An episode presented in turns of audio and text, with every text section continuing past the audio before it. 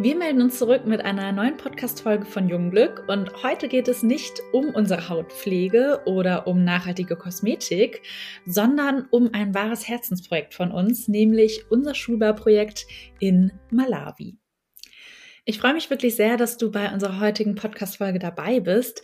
Wie gesagt, es ist für uns eine ja, wahre Herzensfolge, denn wir bauen ja zusammen mit der ABC-Gesellschaft eine Schule in Malawi und heute sprechen wir mit der ABC-Gesellschaft beziehungsweise sogar mit dem Vorsitzenden Franz Josef Kuhn, der die Schule direkt vor Ort besucht hat, ähm, beim Bau dabei war und auch ganz viel aus dem Dorf Molanje, wo die Schule steht, berichten kann. Und vielleicht noch mal kurz zum Hintergrund. Ähm, warum haben wir uns eigentlich für Malawi für den Schulbau entschieden?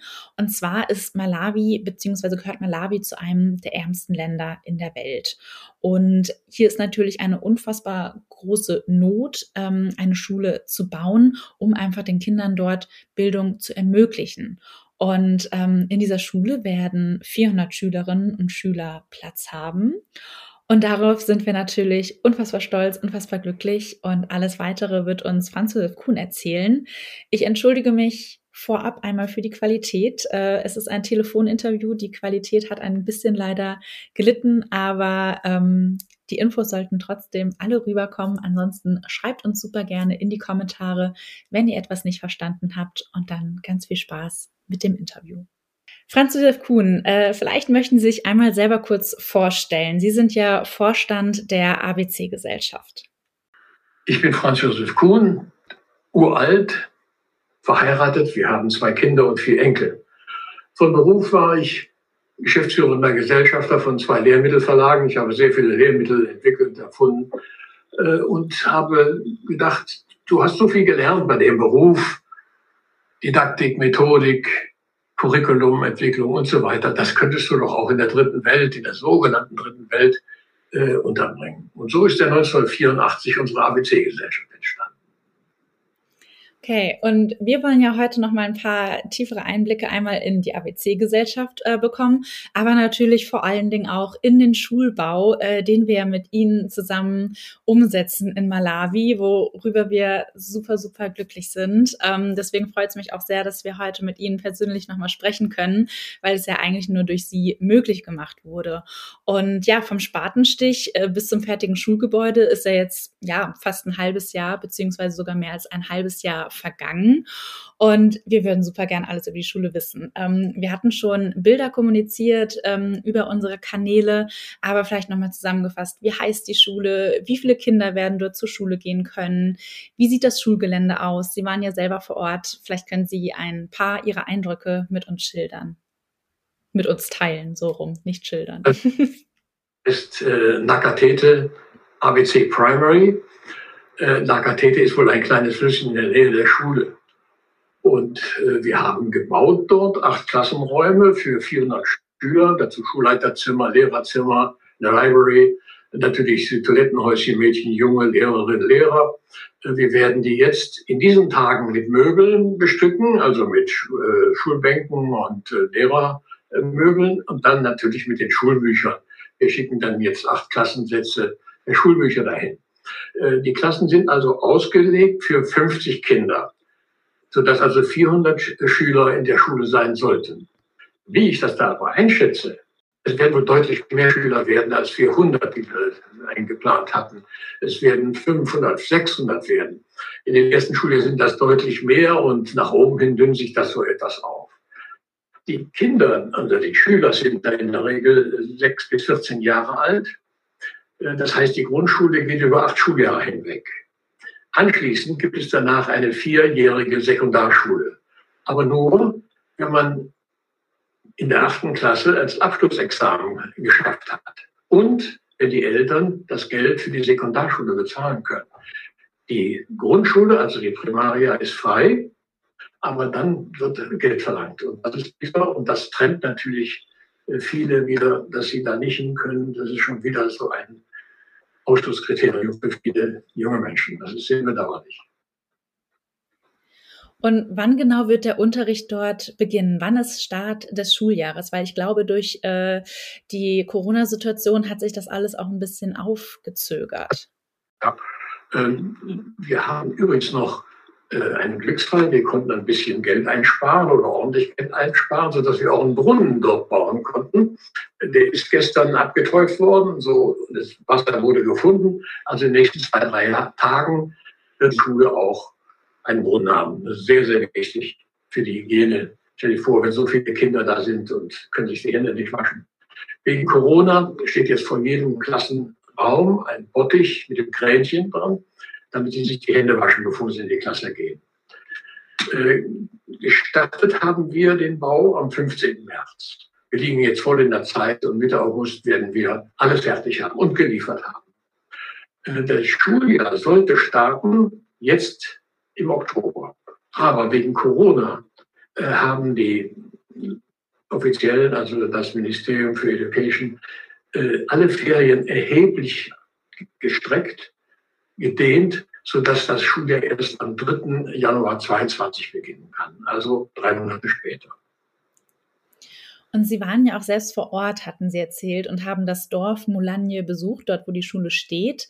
Wie würden Sie dann das Leben dort beschreiben? Also wie haben Sie das erfahren und warum ist es so unheimlich wichtig und notwendig, hier auch diese Schule zu bauen? Ja, also es gibt in Malawi einen Riesenbedarf an Schulen. Manchmal gibt es weit und breit keine. Oder Schüler sitzen im Freien nur auf Steinen oder unter Bäumen. An einem Baum hängt dann ein Brett als Tafel. Ich sah verbeute Wellblechhütten als Schulräume, ohne Tür und Fenster, mit dem Strohdach gedeckt. Und die Eltern haben sie da mühsam zusammengenagelt, sozusagen als Notbehelf, dass immerhin etwas da ist. Äh, die Verhältnisse dort sind sehr, sehr einfach. Die Lebensbedingungen prekär. Wasser kommt aus Brunnen, manchmal muss man sehr weit laufen. In manchen Gegenden müssen sie auch noch Wasser von Flüssen holen. Das ist dann aber meistens auch schon kontaminiert. Äh, die sanitären Bedingungen sind kaum zu beschreiben. Es gibt auch kaum ärztliche Versorgung im Hinterland kein Strom, schlechte Verkehrsanbindung. Frauen suchen stundenlang jeden Tag nach Brennholz, um abends den üblichen Maisbrei zu kochen. Also die Verhältnisse sind sehr, sehr, sehr schwierig. Und jetzt auch nochmal, um auf die Schule zu sprechen zu kommen, was sind denn die größten Herausforderungen auch beim Schulbesuch der Kinder? Also womit haben die Kinder zu kämpfen, vielleicht aber auch die Lehrer und Lehrerinnen? Und ähm, was können oder was sind die Gründe für so eine hohe Abbrecherquote oder auch Abwesenheiten von Schülern und Schülerinnen, von denen Sie ähm, berichtet hatten? Im April stand bei meiner 21. Malawi-Reise in einer neuen Schule eine Jugendlehrerin weinend vor mir. Wie soll ich 97 Kinder in der ersten Klasse unterrichten? Ich fragte natürlich sofort den Schulleiter und den Regierungsschuldirektor des äh, Distriktes, wie kann das angehen? Wir haben die Klassenräume gebaut für 50 Kinder und jetzt liegen da 97 auf der Erde. Die haben die Möbel zum Teil rausgerückt, alles an die Wand geschoben, was da noch war, sodass die Kinder da zu 97 sitzen konnten. Die Antwort des Schulleiters, ich kann doch kein Kind abweisen, wenn die Eltern mit ihren Kindern zur Anmeldung kommen. Tja, mehr konnte ich dieser Frau, dieser Lehrerin nicht helfen. Gar nicht konnte ich helfen. Das war bitter. Aber das ist, habe ich öfter erlebt. Dass, äh, gerade wie oben schon gesagt, die ersten Eingangsklassen überfüllt sind. Es gibt deshalb auch viele Schulabbrecher. Auch wegen der überlangen Wege. Manchmal acht bis zehn Kilometer eine Strecke. In der Regenzeit sind die Wege oft unpassierbar. Die Überfüllung der Klasse nützt ja auch nicht gerade, dass die alle gerne dahin gehen. Oft haben sie keine Hefte, kein Schreibmaterial. Viele brechen die Schule ab, weil sie zu Hause helfen müssen auf den Feldern oder als Pflücker in den Teeplantagen. Auch die frühen Schwangerschaften und Frühverheiratungen spielen eine Rolle. Jetzt besonders bei Corona. Es ist sprunghaft angestiegen, dass Kinder wieder früher verheiratet werden äh, und dass sie auch früher schwanger werden. Es gibt auch eine Menge sexueller Übergriffe zu beklagen. Also das ist jetzt auch da sehr heikel, äh, noch heikler geworden durch Corona. Und die Reaktionen im Dorf auf den Schulbau, wie waren die? Schon die also Ankündigung löst große Freude und Dankbarkeit aus. Die Eindrücke sind äußerst positiv, viel Zustimmung. Es ist wirklich so, dass Eltern und Kinder sehnlichst auf eine Schule warten und sind so froh, dass jetzt eine kommt. Also wenn die Einweihung dort äh, stattfindet, gibt es immer viele Tänze, Gesänge, Reden, man, manchmal gibt es auch so kleine Theaterstücke, Theateraufführungen, Sketche. Also sie bemühen sich da sehr, ein, ein schönes Fest draus zu machen. Hinzu kommen dann auch noch die Officials, also der Abgeordnete der Gegend, der Regierungsschuldirektor, dann vielleicht noch ein paar Advisors und so. Die schiefste Umgebung. Denn meistens ist es ja so, dass das Dorf, in dem die Schule ist, von vielen kleineren Dörfern umgeben ist. Die Kinder gehen alle dahin. So treffen sich dann alle Chiefs auch dort. Es gibt auch da äh, eine Elternkonferenz, ein Elternmeeting regelmäßig. Ich sage den Leuten auch immer bei der Übergabe, das ist jetzt eure Schule. Die liegt in eurer Verantwortung. Wir konnten sie nur bauen. Wir konnten nur die Finanzierung bekommen. Aber was jetzt passiert mit der Schule, das liegt an euch. Dass sie erhalten bleibt und in drei, vier Jahren auch noch so hübsch ist wie heute. Auf diese Einweihung sind wir natürlich auch schon super gespannt und hoffen, dass wir ganz viele Videos und Bilder bekommen, weil natürlich können wir jetzt nicht persönlich vor Ort sein, aber teilen natürlich super gerne alles, was Sie uns ähm, vielleicht auch im Namen der Gesellschaft weiterleiten. Und ähm, sie hat mir einige Materialien vorab geschickt. Und da stand, dass das sogar bereits die 32. Schule in Malawi ist, die sie mit der ABC-Gesellschaft umgesetzt haben und gebaut haben. Ähm, was sind die Gründe für Ihr Engagement? Sie hatten es jetzt am Anfang ähm, schon ein bisschen genannt, aber jetzt ausgerechnet in, in Malawi. Ähm, warum da, dort so viele Schulen? Also wir haben in Ecuador, in Nepal, in Sri Lanka nach dem Tsunami 2400 schon Schulen gebaut. Jetzt haben wir also insgesamt 44 Schulen mit äh, über 20.000 Schülern. Davon, wie gesagt, 32 in Malawi und zwei können wir in diesem Jahr zusätzlich noch bauen. Die, der Bau beginnt gerade in diesen Tagen, so dass wir Ende 21 in Malawi tatsächlich 34 Schulen haben. Dazu 21 Lehrerhäuser für 42 Lehrerfamilien Solaranlagen, Wohnen, Saatgut, Nahrungsmittel, Kleidung, Laptops, Drucker und so weiter. Die Schulleiter werden noch äh, recht gut von uns ausgestattet, damit sie auch den Schulbetrieb gut organisieren können. Die erste Schule haben wir 2008 in Malawi gebaut. Und wie würden Sie die Hauptaufgaben äh, der ABC-Gesellschaft beschreiben? Sie, Sie fragt ja auch nach dem Anliegen. Also Bildung ist ein Menschenrecht. Und in vielen Ländern Afrikas wird das nur unzulänglich umgesetzt. Und nur durch Bildung ist der Teufelskreis von Not, Elend, Hunger, Krankheit, aber auch von Rechtlosigkeit, Ausbeutung, Überbevölkerung zu durchbrechen. Und drittens, wir müssen etwas zurückgeben, finde ich. Wir leben zum Teil auf Kosten anderer. Ich habe Kinder in Bergwerken gesehen, in schlimmsten Arbeitsbedingungen. Ich habe sie gesehen in Steinbrüchen, auf Feldern, Tabakanbau äh, wird in, in, in, Ecuador, äh, in Malawi großgeschrieben. Äh, ich habe sie auch in Teeplantagen gesehen als Tagelöhner für ganz wenig Geld. Äh, das ist also wirklich ein Grund für uns zu sagen, wir müssen ihnen was zurückgeben. Es geht nicht an, dass Frauen äh, nähen da stundenlang am Tag, äh, zwölf Stunden lang und, und, und sieben Tage in der Woche. Und wir kaufen für ganz wenig Geld unser Oberhemd.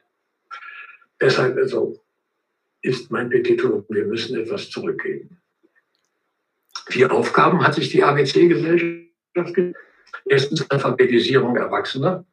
Wir haben in Peru, Bolivien und Ecuador große Kampagnen äh, durchgeführt für die Erwachsenenalphabetisierung. Da gab es damals nur 70, 80 Prozent Analphabeten, als wir anfingen. Wir haben dort eigene Methoden entwickelt und Materialien. Und wir können sagen, dass Tausende von Indigenen dort lesen und schreiben gelernt haben dadurch. Das Zweite sind unsere Lehrerakademien für die Lehrerfortbildung. So konnten wir auch in diesen drei Ländern, Peru, Bolivien, Ecuador, 32.000 Lehrer in einwöchigen Seminaren, Schulen zum Thema Schulreform, äh, Loslösung vom Frontalunterricht hin zum äh, schülerzentrierten und handlungsbasierten Unterricht. Das war ein Riesenerfolg. Stell dir vor, 32.000 Menschen haben wir da gehabt in, äh, sagen wir, drei Jahren. Und das waren immer 40 Länder, äh, 40 Lehrer aus 20 Schulen. Und das, äh, das nächste war, der dritte Punkt, wir haben angepasste didaktische Materialien hergestellt, die sehr erfolgreich waren. Und viertens natürlich der Schulbau. Für den Schulstart haben wir auch zusätzlich nochmal 3000 Euro gespendet für Schulmaterialien. Ähm, was wird den Kindern denn davon gekauft? Was brauchen sie für den Start?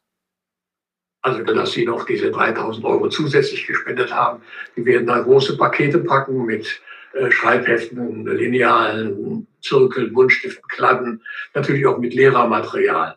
Äh, wenn, das bringen wir zum Schulstart dahin und das löst natürlich riesige Begeisterung, gab Beifallstürme aus. Äh, Sie müssen sich das vorstellen wie eine kleine Karawane. Der Wagen wird ausgeladen. Die Kinder nehmen die Pakete auf ihren Kopf und marschieren im Gänsemarsch dann zum Lehrerzimmer, um das abzuladen. Ähm, und dann unter Beifall geht diese Karawane dorthin. Ja, wir haben also da wirklich Glück, dass wir nicht nur den Brunnen, sondern auch, auch diese Materialpakete liefern können. Das klingt wirklich richtig gut. Ähm, wie werden diese Materialien denn sonst finanziert, wenn nicht durch Spenden? Also eigentlich sollten die Eltern das tun. Aber sie sind oft zu arm. 74 Prozent, also fast drei Viertel der Bevölkerung, leben laut Weltbank-Report unter einem Dollar 90 am Tag. In manchen Gegenden unter einem Dollar am Tag.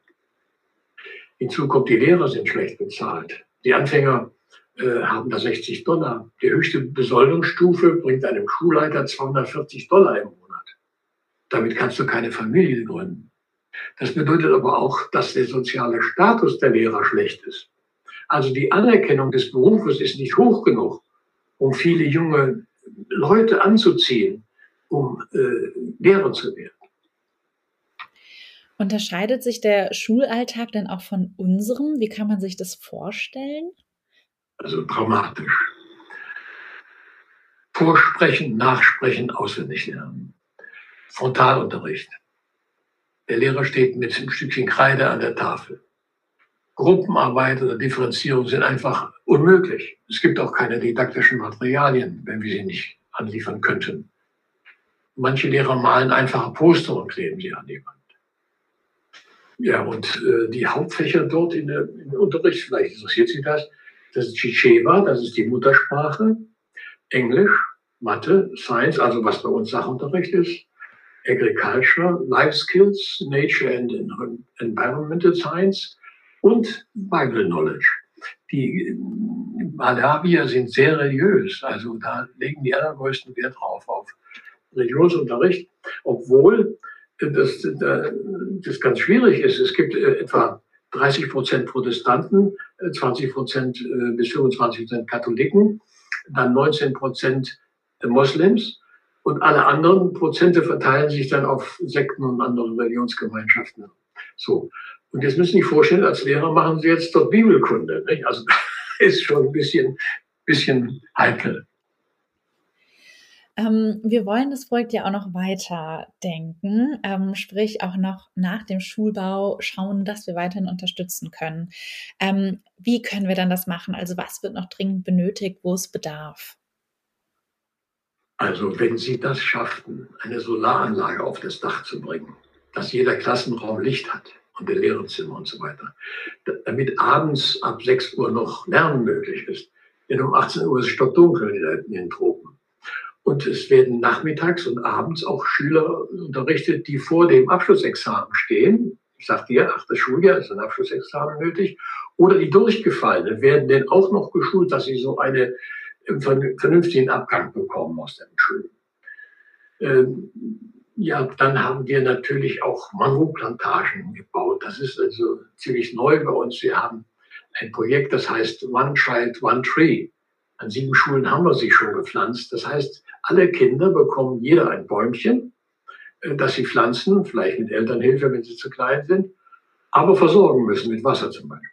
Und nach drei Jahren können sie die ersten Mangos ernten. Und das hat also wirklich Furore gemacht. Also stellen Sie sich vor, es sind auf einmal 700 Bäume Bäumchen am Anfang um die Schulen herum gepflanzt worden. Wichtig ist natürlich auch, das wird immer wieder gefragt, Schuluniformen zu bekommen. Ich habe das bis jetzt immer außer Acht gelassen, seitdem der Sponsor hat uns äh, dabei geholfen. Wir haben natürlich sehr den Sponsoren und Spendern zu danken. Ohne sie wäre das ja alles gar nicht möglich. Wir haben also über die Jahre viel Vertrauen gewonnen, weil wir auch jeden Euro, jeden Cent direkt in die Projekte liefern. Es gibt bei uns also kein Geld für Reisekosten, für Werbung, für Verwaltung, äh, für Hotel. Also alle Kosten tragen wir persönlich. Das heißt, die gehen nicht von den Spenden runter. Wer fällt mir noch ein? Kürzlich konnte ich in einer Schule Außensportgeräte, also Fußballtore und, und Ständer für Basketball hinstellen. Das hat natürlich die Kinder oder die Schüler da aus dem Klassenraum gerissen. Das war eine wahre Pracht, dass sie da sowas hatten. Ja, und der Höhepunkt könnte sein, wenn Ihre Jungglück-Einrichtung eine Sekundar könnte. Denn das ist so wichtig. Denn dadurch haben Sie erst eine vernünftige Möglichkeit, in andere Berufe zu kommen. Mit dem Primarschulabschluss alleine kommen Sie nicht weit. So, das waren so meine großen Wünsche, die ich vielleicht an Sie weitergeben kann. Okay, vielen, vielen Dank dafür. Ähm, ich werde das auf jeden Fall weiterleiten und hoffe, dass wir am besten alles davon umsetzen können. Ähm, aber darüber werden wir Sie und natürlich auch ähm, alle unsere Kunden, unsere Kundinnen ähm, auf dem Laufenden halten und regelmäßig Updates spielen. Ähm, das wäre es ansonsten auch erstmal von meiner Seite gewesen. Ich glaube, äh, ich habe sie ganz schön mit Fragen gelöchert. Äh, deswegen nochmal im Namen auch des gesamten Jungglück-Teams und auch im Namen unseres Gründers Benedikt, der das Projekt initiiert hat. Ein riesen, riesen Dankeschön, dass Sie das umgesetzt haben. Ähm, wir haben das jetzt das Jahr über die ganze Zeit verfolgen können, über die Videos, die Sie geschickt haben, über die Fotos, was natürlich für uns auch super schön und auch sehr, sehr emotional ist zu sehen. Und ja, wir freuen uns enorm auf die Einweihung. Äh, wir waren ja jetzt schon total happy, dass ähm, vergangene Woche das, das Bild kam von dem fertigen Schulgebäude. Vielleicht sehen wir auch bald was von den Klassenräumen. Und dann ja, entweder Mitte Oktober oder Anfang Oktober oder eben im Januar ähm, wird dann ja auch tatsächlich die Einschulung erfolgen. Und da freuen wir uns wahnsinnig drauf. Ich danke Ihnen sehr für das Interview und vor allen Dingen danke ich allen jungen Lückern äh, für die große Hilfe. Alles Gute für Sie. Vielen Dank auch an alle, die zugehört haben. Ähm, ich würde mich super freuen, wenn ihr den Podcast abonniert und auch eine Bewertung da lasst. Und wie gesagt, wenn ihr etwas nicht verstanden habt, auch vielleicht aufgrund der Tonqualität, schreibt es in die Kommentare oder schaut auch nochmal auf unserem Instagram-Kanal vorbei, wo wir regelmäßig Updates über den Schulbau posten. Und ja, das nächste Mal hört ihr wahrscheinlich zu dem Thema was, wenn schon die Einweihung ist. Und da freuen wir uns schon riesig darauf, das mit euch zu teilen. Bis zum nächsten Podcast.